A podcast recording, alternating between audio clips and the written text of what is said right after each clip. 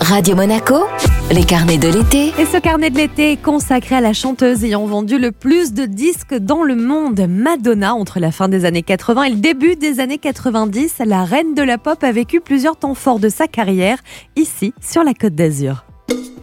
1987, un tourbillon chaud bouillant déferle sur la France. Il s'appelle Madonna. L'artiste américaine effectue cette année-là sa toute première tournée mondiale.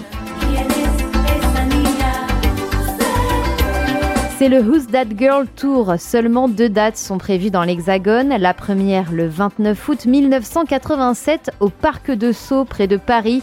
C'est le fameux concert de la petite culotte jeté dans le public sous les yeux de Jacques Chirac et de plus de 130 000 personnes.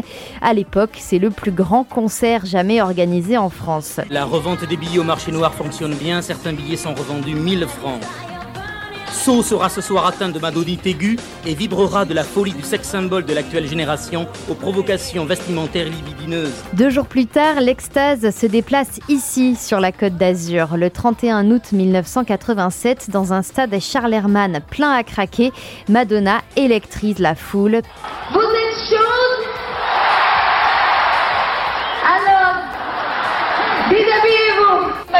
représente la femme, le sexe symbole. Elle, est super belle. Elle est belle, C'est un phénomène.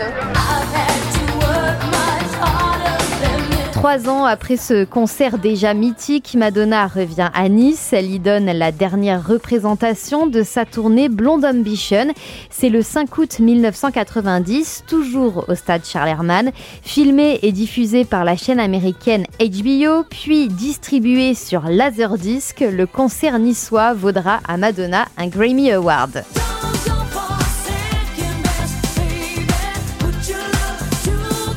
Pendant le Blonde Ambition Tour, la reine de la pop et ses danseurs se laissent filmer en coulisses pour la première fois.